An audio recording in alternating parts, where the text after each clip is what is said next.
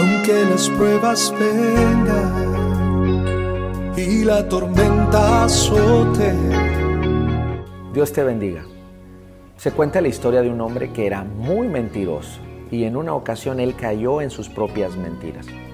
Una ocasión quiso vender su carro, alteró el número de kilómetros o de millas que tenía el carro poniéndolo casi a cero cuando llega el comprador y se sorprende que aquel carro casi no lo habían usado, le dice aquel vendedor embustero, oye, ¿por qué lo quieres vender si este carro es de cochera? Casi no tiene kilómetros o millas, así que deberías de quedarte con él.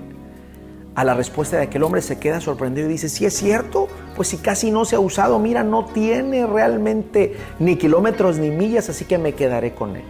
Y él mismo cayó en sus propias mentiras. Quiero decirte, que las mentiras, las falsedades o las exageraciones, todas tienen que ver con la falta de la realidad o de la verdad.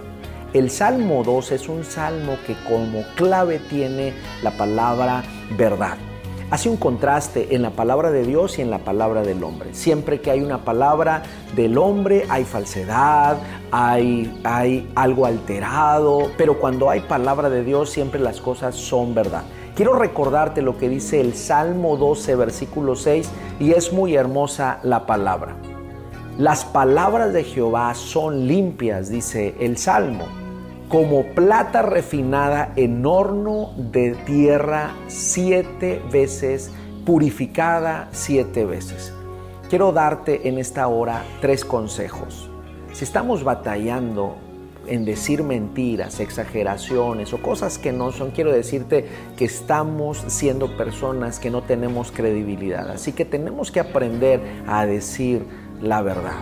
Consejo 2. Si no podemos con este eh, hábito, pidámosle a Dios, Señor, permíteme ser persona de verdad, persona congruente, para que pueda tener un buen testimonio y también la gente que me observe crea que soy digna de confianza. Número 3, consejo número 3. Quiero decirte que la Biblia limpia nuestra vida. Si consideras que no hemos podido limpiar algunas áreas de nuestra vida, la palabra de Dios es siete veces pura, dice el Salmo 12. Así que es el perfecto antídoto para toda mentira, toda cosa que no es real.